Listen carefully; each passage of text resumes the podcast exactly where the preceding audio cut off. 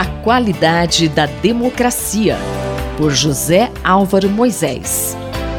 Professor José Álvaro Moisés, como está o andamento do caso envolvendo as suspeitas de irregularidades no Ministério da Educação? O líder da oposição ao governo do presidente Jair Bolsonaro no Senado, Randolfo Rodrigues, anunciou ter alcançado 28 assinaturas, uma a mais do que o necessário, em apoio à instalação de uma comissão parlamentar de inquérito sobre a denúncia de corrupção no Ministério da Educação.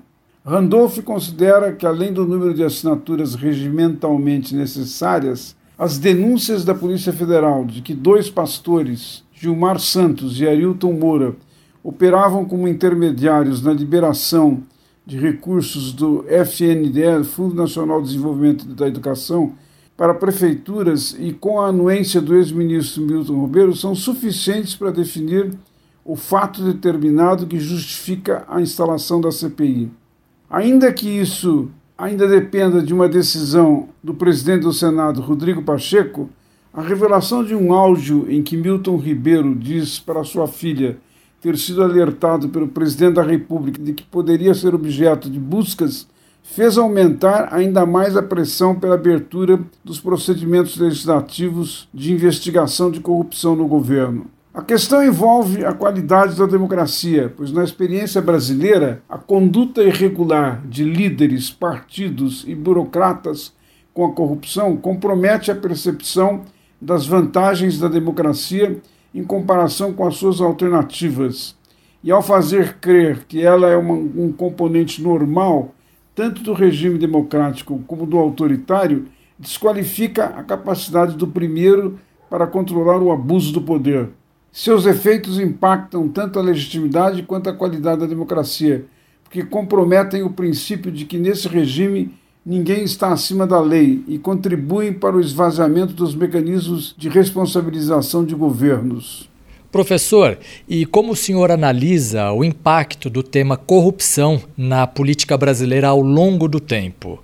Um dos problemas mais severos e complexos confrontados pelas democracias, a corrupção há muito tem grande impacto sobre a vida política brasileira. Ela envolve o abuso do poder público para facilitar benefícios privados, inclusive vantagens para partidos de governo em detrimento da oposição.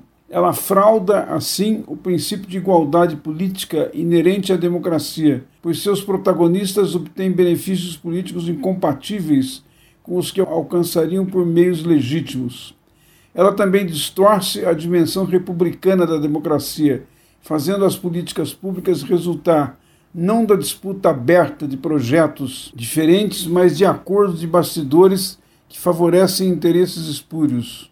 Em função disso, em anos recentes, agindo com base em sua autonomia política e em novas leis de combate à corrupção, a Polícia Federal, o Ministério Público e o Poder Judiciário evidenciaram a natureza sistêmica, planejada e interligada do fenômeno, cuja captura de recursos ultrapassou de muitos montantes necessários para a implementação de políticas públicas fundamentais.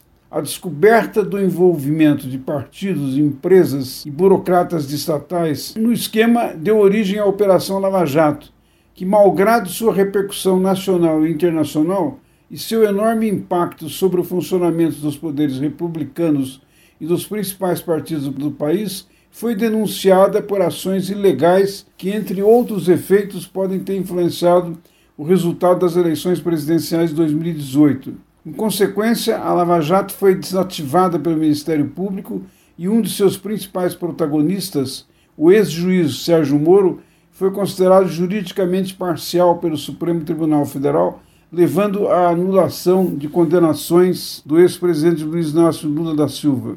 As iniciativas do governo Jair Bolsonaro se somaram a esses resultados ao ampliar o seu controle sobre organismos de fiscalização e monitoramento, como a Polícia Federal, o COAF e a Receita Federal, deixando incerto os rumos que o monitoramento e o controle do abuso de poder poderão ter nos próximos anos no país. Mais grave do que isso, agora as denúncias de que os pastores mencionados cobravam propina para recomendar o repasse de recursos para prefeituras traz o problema para dentro do atual governo. Nesse sentido, a decisão do presidente do Senado, Rodrigo Pacheco, sobre autorizar ou não a instalação de uma CPI para investigar as denúncias terá um papel decisivo quanto a esse tema que as pesquisas de opinião mostram ser de grande preocupação da maioria dos eleitores brasileiros. Vamos observar. Muito obrigado. Muito obrigado. Eu, Gustavo Xavier, ouvi o professor José Álvaro Moisés.